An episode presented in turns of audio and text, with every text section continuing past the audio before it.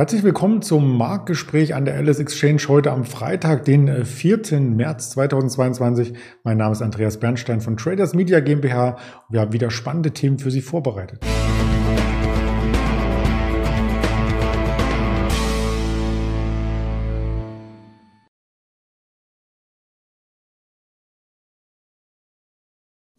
Der DAX, den wir gestern noch über der 14.000 gesehen haben, der nähert sich der 13.000 an. Das ist kein äh, Scherz irgendwie nach dem Aschermittwoch, sondern das ist Realität. Wir blicken auf die sehr, sehr realitätsnahen Zahlen von Merck, KGAA und wir blicken auf den Stromsektor. Insbesondere RWE war in den letzten Tagen stark unter Druck und das möchte ich zusammen mit unserem Händler in Düsseldorf besprechen, mit dem lieben Roland, den ich hierzu begrüße. Hallo Roland. Guten Morgen, Andreas. Hallo. Ja, schon fast äh, Mittag und wir haben ja schweißgebadete Hemden, würde ich fast schon sagen, bei der Volatilität. Äh, der DAX kennt heute bisher nur eine Richtung. Warum denn? Das ist richtig. Also mir ist auch total heiß. Ich weiß nicht, ob es daran liegt, dass wir im Büro so viel, dass die Temperatur so hoch ist oder wirklich so viel Geschäft ist, aber wahrscheinlich liegt es an beiden. Mhm. Ähm, ja, heute Morgen, jeder, der wahrscheinlich äh, aufgestanden ist und als erstes gesehen hat, dass da ein Feuer im Atomkraftwerk ist oder in der Nähe vom Atomkraftwerk. Das sind natürlich beunruhigende Bilder und ähm, der zweite Blick geht dann irgendwie zum Future, der morgens dann halt entsprechend schwach war. Ähm, die Eröffnung im 9 sah gar nicht so übel aus. Ne? Ähm, Verluste, die wir morgens hatten, irgendwie, äh, DAX Future macht ja schon um 2 Uhr auf, äh, konnten ein bisschen aufgeholt werden. Aber äh, nach 9 ging es dann ja abermals irgendwie über 300 Punkte runter und wir konnten uns erst so bei 13.200 stabilisieren, die wir kurzfristig durchbrochen hatten nach unten hin. 13.000 ist ja auch ein Level, das in der Vergangenheit, also da muss man schon ein paar Jahre zurückgehen, ähm, wo wir uns auch öfters aufgehalten haben, ähnlich wie die 15.000, 15.500er Marke, die wir zuletzt sehr präsent hatten. Ähm, vielleicht ist das ja so eine erste Richtung, äh, wo sich der Markt einpendelt. Allerdings ist es ja immer so, es kommt eigentlich nur auf die Schlagzeilen drauf an und die sagen, ob es hoch oder runter geht und wie weit, das sieht man dann. Äh, das ist eher äh, zufällig. Mhm. Und Tage, die nur 300 oder 400 Punkte Schwankungen haben, das sind schon eher die ruhigen Tage. Wenn man sich den VDAX anschaut, der hat tatsächlich schon wieder ein neues Jahreshoch gezeigt. Ja, genau. Also da sieht man auch die Unruhe im Markt. Ähm, wenn wir jetzt einen Zweijahres-, Dreijahres-Chart angucken vom VDAX New, das kann noch deutlich höher gehen. Wir haben das äh, im März 2020 gesehen. Ich glaube, da waren wir bei 80 bis 100. Ähm, man könnte eigentlich meinen, dass es eher erst der Anfang ist äh, von allem, weil es mit jedem Tag wird es ja auch schwieriger, wieder zum Normalzustand kommen, beziehungsweise der Tag, das ist schon gelaufen, äh, was die Beziehung zu Russland angeht. Ähm, ja, nichtsdestotrotz müssen wir gucken, äh, wie es weitergeht. Hm, das stimmt. Und da schauen wir natürlich auch auf die Entwicklung aus den einzelnen Unternehmen, nicht nur auf die Geopolitik, denn es gibt weiterhin Quartalzahlen, nicht nur aus den USA, sondern auch von den DAX-Unternehmen. Gestern ist aufgefallen, da gab es tatsächlich nur zwei bis drei Unternehmen, die überhaupt noch im Plus waren. Und eines davon, das war die Merck KGAA, die sich ganz klar von den amerikanischen Merck abgrenzt und tolle Zahlen geliefert hatte. Ja, genau. Ähm Sie waren über den Erwartungen die Zahlen. Die Dividende wird auch kräftig erhöht um 45 Cent auf nun 1,85. Man hat gute Geschäfte gemacht mit Impfstoffherstellern und auch die Laborsparte hat gut Geld verdient. Ähm, hinzu kommt auch noch gutes Geschäft in der Spezialchemie. Ähm, ich weiß, kenne ich genau die Sektoren, die Märkte beliefert. Früher waren es ja auch äh, Flüssigkeiten für Flüssigkristalldisplays. Ähm, ich habe jetzt in den Nachrichten gelesen, dass auch äh, für den Chip, äh, für Chiphersteller da äh, Zulieferertätigkeiten äh, in der Sparte drin sind.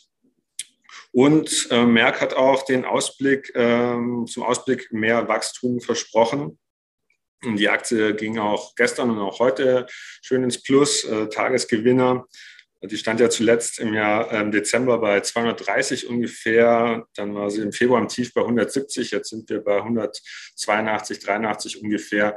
Also das ist so ein leichter Turnaround zu erkennen. Und ähm, man merkt es ja auch im Markt, dass nicht alles Geld wandert äh, in, in das Tagesgeldkonto, in Cash, sondern man dreht auch von von Tech-Werten zuletzt natürlich in eher die langweiligen, äh, langweiligen Werte, die so ein bisschen resistent gegen Rezessionen sind. Und das sind nun mal die Pharmawerte und aber auch die Energieversorger normalerweise.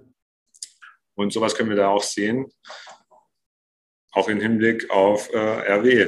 Ja, da hast du schon die Überleitung quasi vollzogen. Ich wollte dazu noch einmal die Folie von den gestrigen Tagesgewinnern und Verlierern einblenden. Da ist RWE den zweiten Tag in Folge ganz hinten gewesen. Gestern noch einmal ein Abschlag von acht Prozent, auch wenn es heute ein wenig nach oben geht. Also da ist doch ähm, einiges an Kursverlusten schon eingetreten in den letzten zwei Wochen. Und da dachte man eigentlich bei der Beobachtung der Märkte, dass ja vielleicht so eine Energiewende, so einem Energiedienstleister ganz gut tut, aber da steckt der Teufel im Detail, oder?